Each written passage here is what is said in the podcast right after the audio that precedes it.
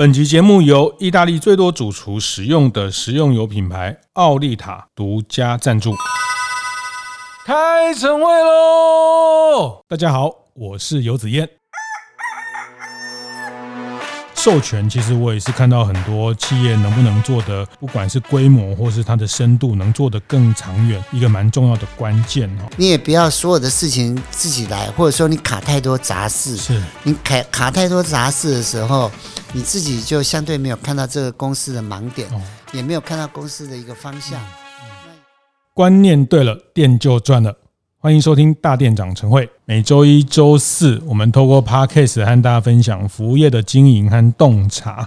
那我也常常透过很多的管道，或者是在建学团大店长建学团的路上，大家就很多开店的伙伴都会跟我提问，都会问我说：“呃，他们现在三家店、四家店，那要要再成长上去，觉得好像遇到了门槛，然后又感觉。”其实好像市场也还有机会，但是人又很难带，有很多的团队经营的问题，或者是品牌定位的问题，跟我会来问我哈。那当然，本人没有开过店，本人也不会开店哈。但是本人的好处是听了很多的问题，那我也知道这些问题可以透过嗯更有经验或是已经走得比较远的一些服务业经营者来分享。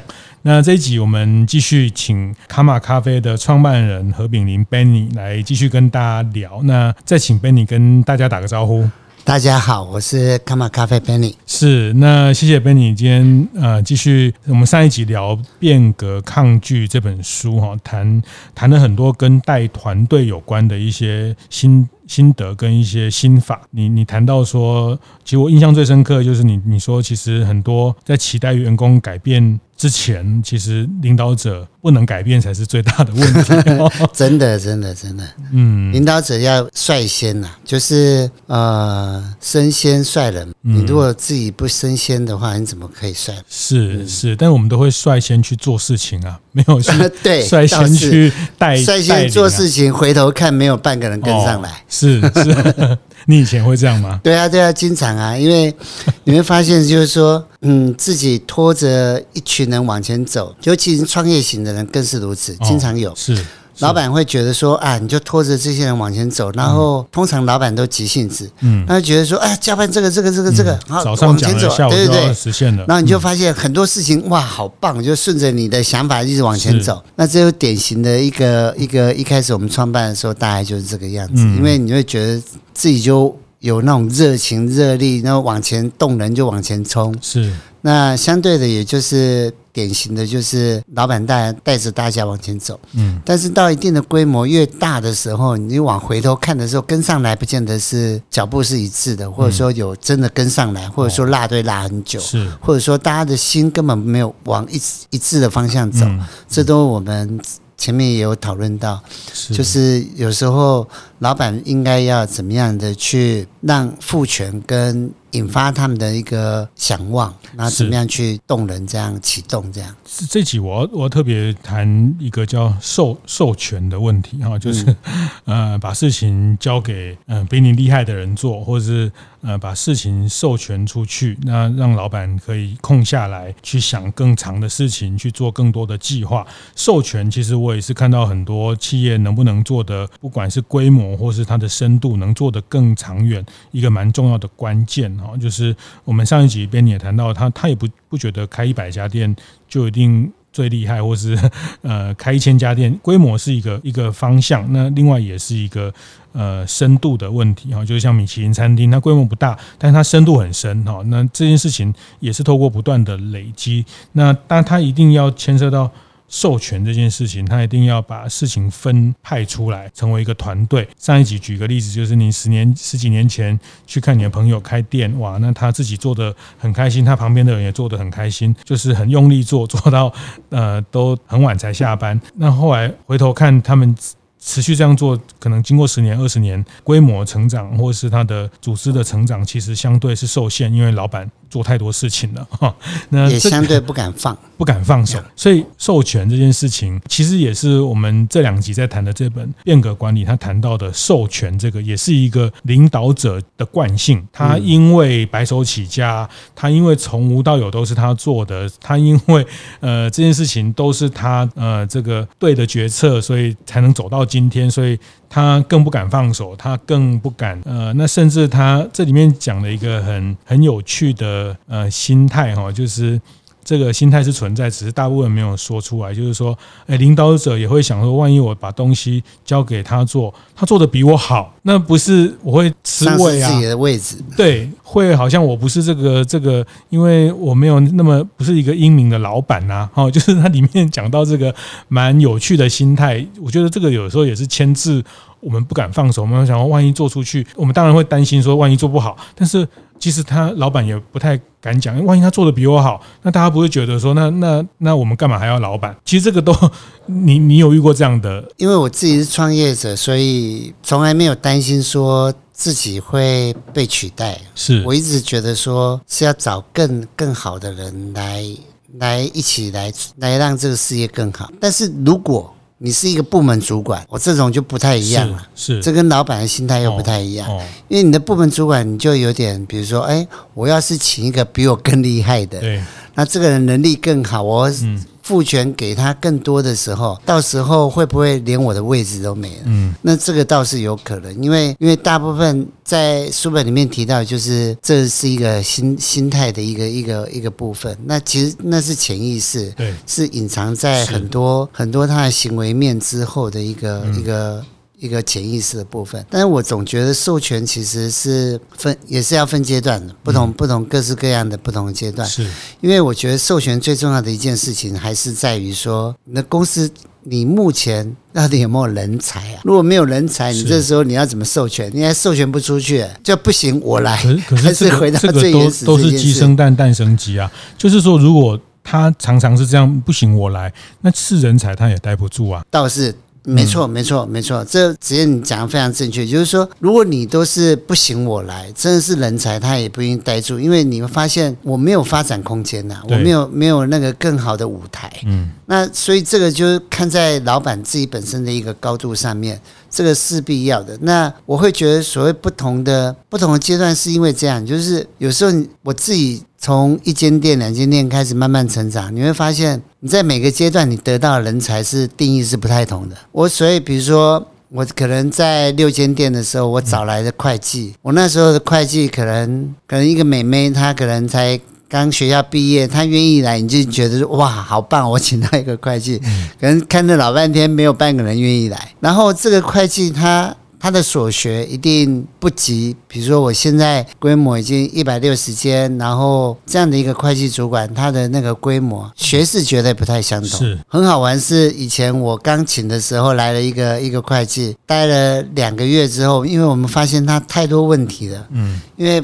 把 A 的账寄给 B，B 的账寄给 C，嗯，然后成本寄出去，然后什么哇闯了一大堆问题，然后发现说天哪，我自己做都不会这么困难。那等到他离职。是两个月离职之后，发现哇，一大堆发票没做的事情全摊在抽屉里面。你那时候的规模，你能请到就是这样的人。是是。那这时候你能能奢望什么样的一个人才？嗯，因为你在刚开始开开创的时候，嗯，那所以有时候有时候也要看你自己本身企业体在什么样的一个阶段，做什么样的一个事。那那，那怎么那怎么转上来？就是说大家都走。走走过这个过程，首先呢，我觉得在那个阶段里面，你只要找到正确的人，然后呢，我们那时候后来有用了一些不同的顾问。哦，顾问基本上位置会比较高。哦，相对的他也不用是整个全部全职在你这，那相对的它也可以让你走在架构在正确的一个轨道上面，嗯。这是一开始小公司你可以做的事情。嗯嗯。嗯，那虽然我没有请到，那么我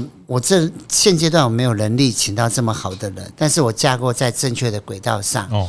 慢慢的，你会越请越不同的 label，比如说啊，再扩大，也许往上再架不同的那个、嗯、不同的主管上去，嗯，你就会越慢慢去架构好你的组织的一个架构，就慢慢的成型。嗯嗯嗯。那这是轨道对，那你可以用顾问的形式。是，那你要找对跟找错顾问啊，因为有时候 有时候你找错顾问铺的轨道不太一样，你就往另外一个方向走了。嗯嗯嗯。所以所以这也考验到另外一个，就是所谓的领导者的一个。有人曾经问过说，如果有三个能力，你你有你要选择最。最最好的一个能力是什么？就想一想，最好的能力就是可以预知未来。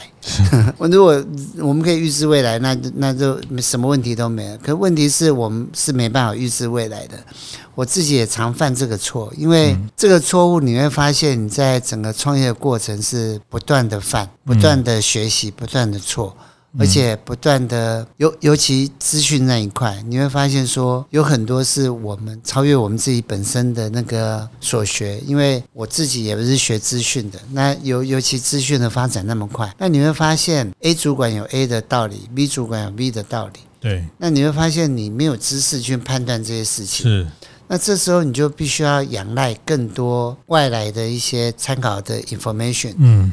你不管是去问同学也好，问顾问也好，嗯，问不同的顾问，是。了解评估之后，嗯，做你的决策，嗯。那老板就做决策这件事情，就算错了，你只能再来一次，嗯，你只能鼻子摸了，就是说，我就我就是自己踩踩了一个坑，嗯，那像这种错误，我是其实犯了很多个，就是不断不断的踩坑，那也学到教训，也学到就是说，哎，怎么样去弥，大概就是比如说，这没有绝对的对错了，因为就是我我刚刚讲，就是说，企业在发展当中，你一定有失败叠加的部分，嗯。但是只要不影响你前进，这个叠加是你的垫脚石，是就是往上成长的一个部分。是，但我也想，就是说授权也好，或者是放手，它其实在一个规模啊，就是说，其实我在大店长的社群，其实我们大部分都是它比较不是初创，但是它可能三五家店、六七家店。其实我觉得这个时候大家遇到的问题都很像，就是说它可能三四十个员工，包括门市那。这三四十个他都叫得出名字来，因为都是在一个呃比较亲密的过程，就是关系很近哦。那那他跨过这个呃，其实就像他可能要跨到一百人，你大概公司有超过一百人，但有些人你就叫不出名字来了哈。就是说，我觉得大家很多问题是在这个过程，这个过程牵涉到您刚刚讲的轨道。还有授权，还有放手，其实这好几件事情，这个也是我常常在看大家在这个部分转转变能不能转变的一个蛮关键的过程。所以，嗯，您刚谈到铺轨道，就是说它可能各个组织的功能别要在这个时候出来。如果假设用用这样的一个规模跟角度来看的时候，我觉得授权会建议有两个很重要的，必须要抓好的。第一个就是说，你的工作工作职掌，对，也就是说，你这时候必须很清楚的定义。假设你有六间店，每一间店店长的工作职掌会是什么？嗯，每一个店员或者说副店职掌会是什么？这是第一个职掌的部分，或者说你的公司里面你去定义，比如说每一个公司的。不管是行销、资讯，或者是财务，或者是管理部等等，每一个职位，你的对他工作职掌的。定义是什么？以人资来讲，那叫 R&R 或什么之类的。嗯、就是说，你这个工作它本身应该是怎么样？要具备哪些事情？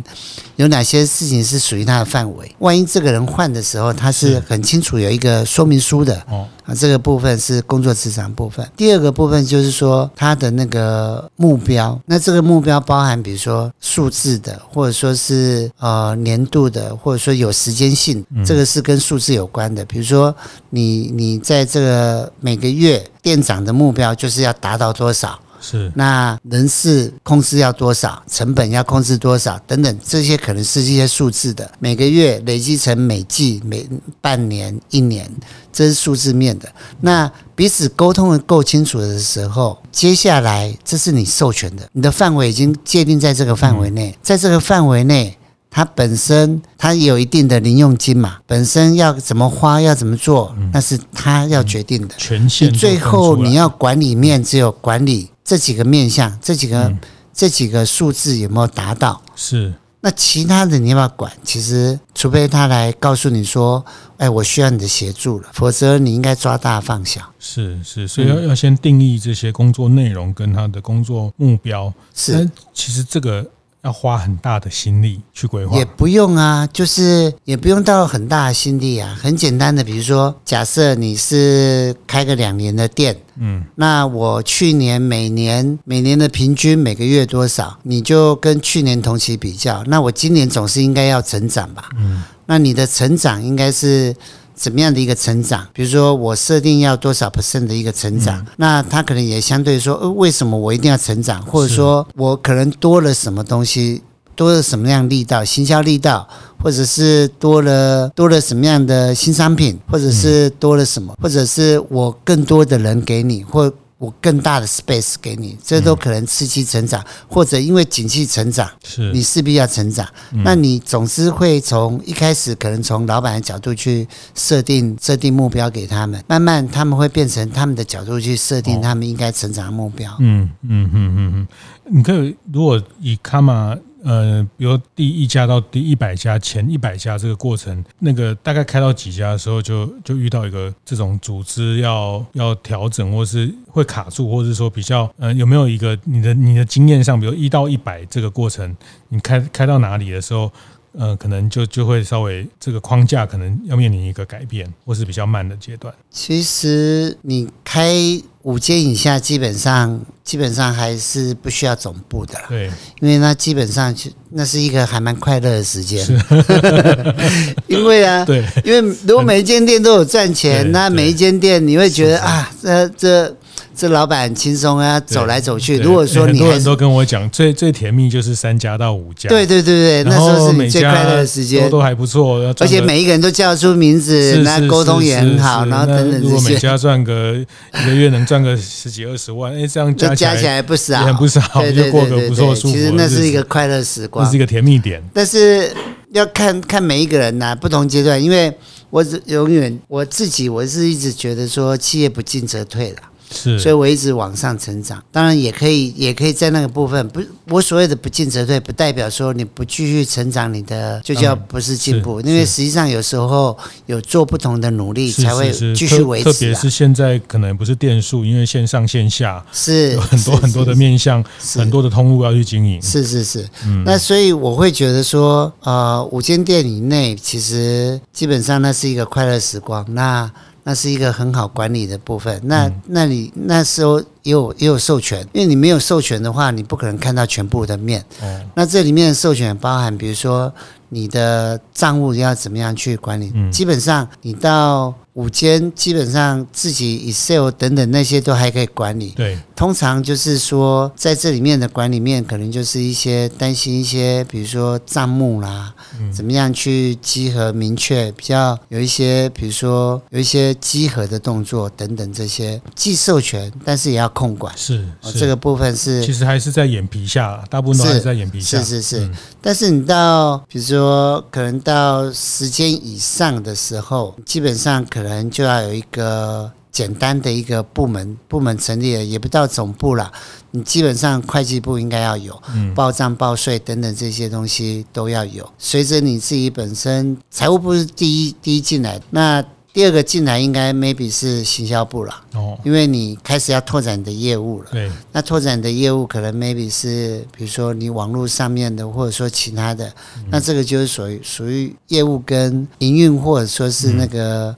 嗯行销都是算在算在前端的，那你慢慢对，慢慢到比如说二十间、三十间、三十间的时候，你也许有所谓的人人人员慢慢变多了，嗯，人就人资你就必须要进来。嗯，那人资算薪水，不要让它变成一个负担，因为一开始现在有很多那种人资的系统嘛，对，都可以让你很快速的去算薪水。嗯，那人资进来，然后最后才管理部啊等等那些慢慢就会成型。哦、那我觉得五间以下是一个，二十间是一个，五十间又是一个。嗯，五十间以上到一百间又是一个，就不一样，各自不同规模，嗯，各自不同的。但是你会发现哦，就是至少我一路走来，我发现组织图是一直在变的，因为你随着你的规模一直也在做改变，不同的调整。是，你总是在去找一个最有效率管理模式。嗯，那这也也关系到你现有你现有的牌有几张，怎么样去布这个局跟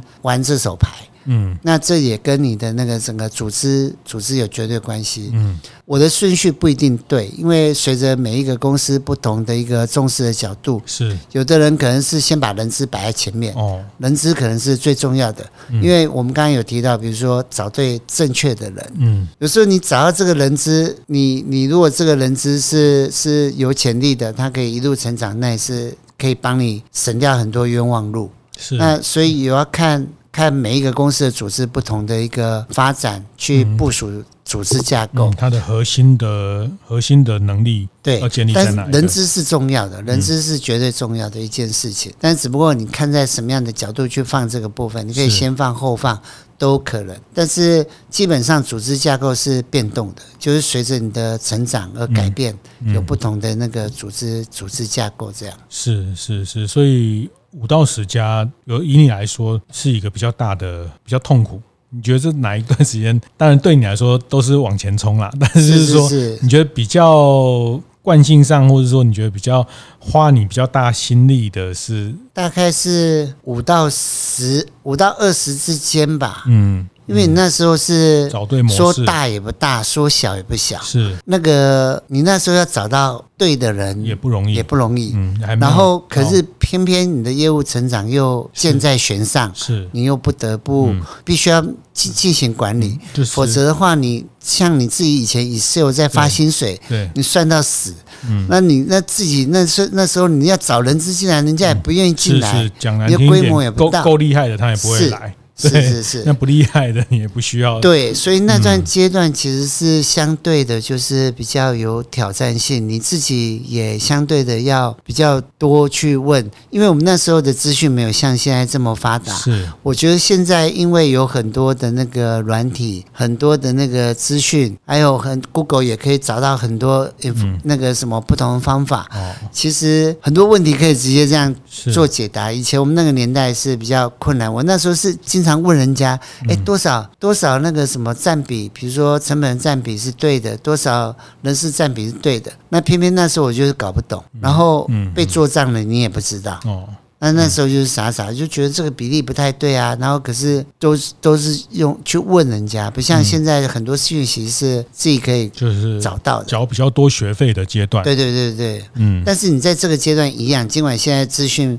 发达，你在这个阶段，我相信也是一个一个一个相对你要寻找人才也相对不容易的一个阶段。这个现在资讯发达更麻烦，你知道吗？现在是资讯障碍的问题，就是选择困难的问题，选择 选择障碍，选择障碍的问题，因为资讯太多了，真真假假，对对错错哈。那所以嗯、呃，一样了，我我大概也也是看到很多大家在五家店、六家店在网上的时候，这时候它的业务模式。大概是确定了啊，那它的商业的内容也也蛮确定，但是它些它的管理的模式，它的组织的架构，呃，必须要进入到一个呃这个。建立各个这个 BU 的角色了哈，那这个里面的分化，因为每一家店、每一个行业、每一个类别，刚讲的你的核心的要摆在哪里？像卡玛，其实呃，以卡玛来说，其实行销也是你们蛮重要的一个核心。你们在最早，甚至在第一家店、第二家店，你们就就有 in house 的呃做设计的人哈。那其实你们把这个部分一直是放在你们很核心，不代表说呃不是说你们不重视人才，就是说它的先后，其实它就牵涉到先后。所以别人先这么做，也不代表你一样要这样先这样做。那是是卖咖啡，你是卖面包，可能要选择的题目的先后也不太一样。这个是在很大的考验，所以这个过程它会有。人才的太能力太大的人不会进来这里，太小的他也不太呃不太能适合的时候，顾问的一个协助是你们那时候找的一个方向。其实那时候我们找了很多顾问，到目前我们也是找了很多顾问，嗯，包含教练，教练大概就是 coach 我自己跟小乖，就我们个别有个别的教练，嗯，然后主要是在比如说管理面，或者说是观念，或者说是互动。嗯，或者说是交流，其实其实到后面你会发现，以前我看另外一本书，那个华德迪士尼的那个那个创办人啊，有一次在园区里面就遇到一个小女孩，嗯，她说：“哇，你是你是创办人哦，你会不会飞？”她说：“我不会飞。”那你会不会像那个谁那样可以可以力量很大？然后我不会。那她说：“那那你是？”那你是老板，你的功能是什么？嗯、他说：“我就像小蜜蜂，我就到处跑跑跑，我就到每一个地方去帮人家加加油、嗯、打打气，这就是我的工作。嗯”嗯，对。其实我想想，有时候想想，真的很对、啊、你会画米奇吗？不会。你会画米妮吗？都不会，不会，什么都不会。是，不过那个是在那个阶段，就是说你已经。开始去去授权，然后组织到另外一个阶段，你要那某种程度可能更多的角色是代表公司形象，或是一些在外部的角色去影响这个品牌接下来人才的吸引等等。其实我我现在慢慢懂了，就是说也不是那么简单的加加油，而是你在那时候的位阶，你在想的是，比如说。因为我现在想的，比如说是人才，那方向公司的方向，其实这跟跟这本书里面有提到的一个部分，那就是说，其实在这里面你，你很重要，一个领导者啊，领导者很重要，也是在三个部分，就是你必须要吸引跟培育有才能的人，那第二个就是提供执行的方向，那第三个就是说争取资源，向公司争取相对的资源，也就是一。以我们也是如此啊，那所以以领导者很重要，就是也不断的要去思考这三件事情，就是说你现在人才有没有放对位置，人才是不是，然后每一个每一个人放对位置，方向是不是一致？也就是刚刚第二点，就是说领导者必须要指引一个很正确的方向，是。大家朝这个方向继续往前迈进。然后另外就是我们现有资源怎么样有效的分配跟利用，嗯，就是这三个事情这样。是是，这个说起来几个原则，然后但是不容易哈，不容易啊，确实不容易。光是方向哈，不要讲方向，我觉得光是品牌定位这件事情哈，然后其实品牌的定位随着市场的改变，也要不断的去 rebranding，不断的去更新的客人，就是说这个方向跟呃定位，其实它会花掉领导者。很多的时间做思考、做探索、做学习，哈，所以呃，领导者真的要花百分之可能一半以上都在做这件事情的时候，他其实没有那么多事情会会做到。日常的这些工作里面去，这个也也是就是说，慢慢的去改变那个比例，让让不断抽离。就是我们常讲的，就是嗯，经营者天花板就是这个企业的天花板。这有点像刚刚子燕举的例子，只不过放大放小而已。就是说，像王品戴董之前之前讲，就是让店长手上画写个字“王”，不要抹灭掉。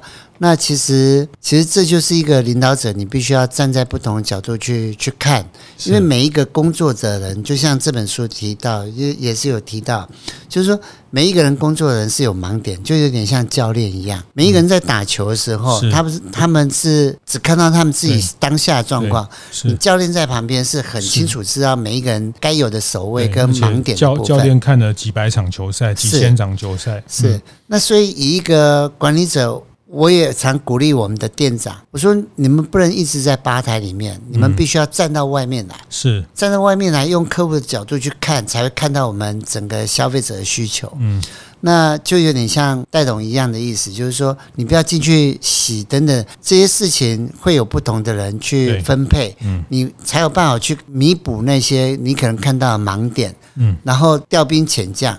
那这个把它放大到一个最大领导者，同样的道理，就是说你也不要所有的事情自己来，或者说你卡太多杂事，是你卡卡太多杂事的时候，你自己就相对没有看到这个公司的盲点，也没有看到公司的一个方向。嗯，那也没有运用善善加运用，哎，还没有运用好的资源，是，或者说开发该有的资源。嗯嗯，那这个把它放大，就是一个领导者该该有一样的道理。嗯，就我们太专注在某一个这个呃面向，其实市场有很大广大的机会哈，或者是他有时候都会错失了这些，包括这个组织内外部的有一些资源的再利用跟发挥。当然这件事情，我想大家。过程都有体会这些道理，大家也都常常听到哈。但是，我想今天透过 Benny 的再再一次的分享，呃，从他一家店到现在一百六十家，要往 IPO 的路上。其实大家都都遇到跟大家一样的问题。那我想刚刚讲了几个方法，在五家到二十家这个过程，借借重一些顾问的角色，然后这里面去梳理你的这个组织的呃结构哈，那先后的顺序的一些盘点。那我最后也再帮大家问一个问题啊，就是呃，在组织要大不大的过程哈，就是呃，其实组织就即便你今天呃，卡玛已经大家很很知名的一个品牌在台湾，但是你们还是要争取更厉害的人来嘛哈，就是还是希望更甚至是我做过国际市场品牌的人可以加进来，就是人才的取得永远是企业，特别是在要大不大的过程，就像刚刚讲的。五家到二十家，那我们都知道，我们自己是这家公司的天花板。那我们要找比我们厉害的人，但是我们在这个阶段可能没有办法给他很多很多的钱，或者是我们也还没有很接近要 IPO，也不见得可以给他股票。那这个就是大家。钱也可以给，就是说，呃，但是我们可能没有办法给到一个真的是很符合他期望，或是呃，跟这种真的什么麦当劳啊、星巴克啊、台积电比这样的薪资。但是我们想要得到好的人才，想那比我们聪明的人、比我们厉害的人，要怎么办？其实我觉得这个刚刚好就好了，因为那个什么，每个阶段每个阶段不同的，因为以、嗯、以我们现在的规模，比如说一百六十间店，是，然后准备 IPO，其实对某些企业来讲也是要大。不大要小不小，相对的，我们要请到的人也不见得是我们可以找到的人，因为看你怎么去定义这件事情啊，也不见得说十间二十间就一定相对小规模。但是我觉得每个阶段请到的人，就是就是刚好符合你那个阶段，因为我也曾经试过，我真的是自己的经验谈，就是我在大概六六十六十间的时候，我也请过一个财务长，那那也经历过大公司，我想说哇，经历过那么大公司，那当然薪水也不低啦。那我当然想想说，哎，请他过来，那我们就就 OK 了。可是问题是我那时候有还有很多基础建设还没建立起来，是，可是那些他那。当那么大，他很多基础建设他不懂，他不知道怎么懂。那而且他那时候还记，我记得他跟小乖讲过说，我以前在那公司签签三千万的才要过我这边呢。我还想说，我们这边三万块就要过他那边了。不同的 level，你那时候你那么小，你请那么大的，他也容不住啊。他过一下，就觉得说，啊，我还要签这么，我还要做这个事，那个事情我根本几百年我没做过，我也不会做。以那个阶段你要找的，可能就是要有实务经验的。嗯，你你那时候你也请不了这个大佛啊。是，你这时候请那个大佛来，他坐在那里也没有产生作用，因为他你要的是一个实际面的一个操作面。嗯，我觉得那是一个累积的，就是说看你那时候的组织你需要是什么。就像我们刚刚提到，就是说小。你请到的人，他可能要的是实务经验，但这个实务经验慢慢累积，要大的时候，你有顾问去指导你的一个目标，但是慢慢慢慢的，相对的，就是说，你到有一定规模，你可以找到相对的，相对你付得起的，相对你要的一个主管直接。那如果更好的是，你找到一块璞玉，哦，它随着你成长，是而愿意进修学习成长，那更好。嗯，那这就随着它的改变而跟公司共同的一个成长。嗯，这是这也是有的，也不是没有。是，像我们公司也有很多人跟我十年呐，这种也是有。那慢慢成长都是有的。是是是是，所以。最好的不一定最适合啊，是真的。这你有时候小庙 容不了大佛啊，是，嗯，是这个也是在在人才的一个迷失，或者是说很容易去呃，这个我我也听过很多的企业也都犯，也不说犯呐，我觉得大家都有。企图想要做得很好，但是他有时候找的这个人才的规格跟他现在的这个庙的大小不太能容的时候，他反而造成组织的一些负向的结果哈。那但我觉得这里面你们到今天也还是呃有一个内部的 in house 的一套管理系统，跟外部的顾问的这个方式是你们一直以来寻求的一个一个成长的。是。我们目前还是那包含我，我跟小乖两个，我们也不断的在外面学习成长。因为我觉得一个领导者是必须要不断的学习跟充实自己，往扩大自己的视野，往上成长的啦。就像刚刚讲的那个天花板，你的天花板决定这个企业的天花板。有时候还想想，哎，我们自己的天花板太矮了，就差不多到这里了吧。这这这是每个值得每个企业主去思考的问题啊！早知道开五家店就好，真的，那种快乐的时光。好，谢谢这个你你要开五家店也可以啦哈，但是五家店有五家店的挑战啦。那对了对，其实呃还是回到你每个人的企图跟使命不一样哈。那嗯，但是我我觉得创业者。都有一种一种呃输人不输阵，或是有一种他不断的去去，也不叫猎物心态，就是说他们会想要去不断的往前冲，因为那个那个 DNA，我我都觉得那个都是创业 DNA。你就说啊，你就这样就好了，五家这样不是很好吗？可是他那个 DNA，他就是他他还是要持续的去去挑战。那有时候已经不完全是是金钱跟物质的诱因哈，这个也是。对啊，可是可是真的，你如果说真的要维持五家都很好，那也不容易。当然，真的也是也是也是不容易的事哎。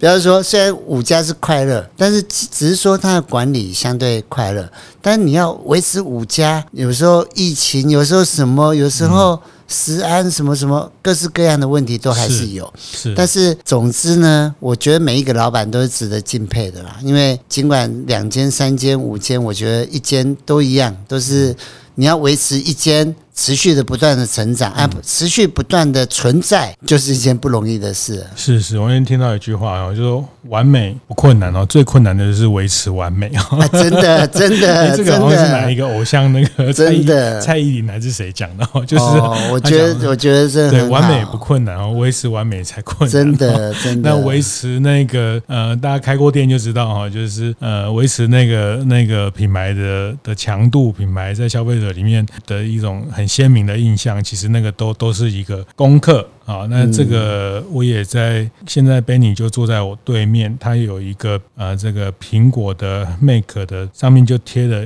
一句话啊。我想这个也是他 这我很喜欢的一句话啊，叫 Beat Yesterday 啊，叫赢过昨天的自己。嗯，这是我的座右铭，我很喜欢这句话，因为这是 Gami 的那个。那个商品里面都会附赠，但是但是我都会把它留下来，因为我觉得我自己是这样，就是一直以来就是不断的成长，因为包含这次我受伤之后，也会也会更感觉，哎，人家说那个大难不死必有后福，我终于懂了。其实哦，不是说一定有什么样的福气，而是因为你没死掉，所以啊，相对你更珍惜这个福气。是。倒不是说啊，一定有什么样的福气来临，而是你更懂得珍惜的时候，嗯、你看很多东西，你会、嗯、会更珍惜，懂感恩。所以你会觉得说，嗯、像我现在也恢复跑步了，你会觉得说，哎呀，可以跑步流汗，真的是一件很快乐的事。想那时候瘫痪在床上的时候，手都不能动，你才发现手很多作用。哎，拜托老婆说，你帮我把右右边眉眉毛上面那边帮我抓个痒啊什么的，发现说，哇，天哪！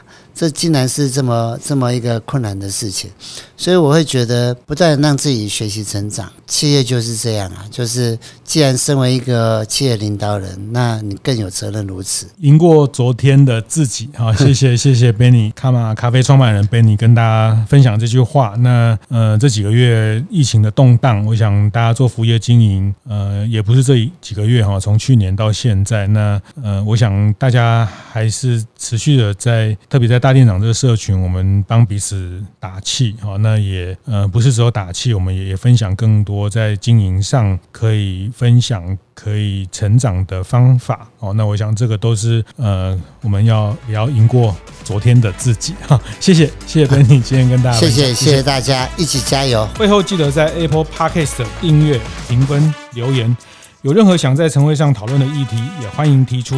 大店长晨会，下次见，拜拜。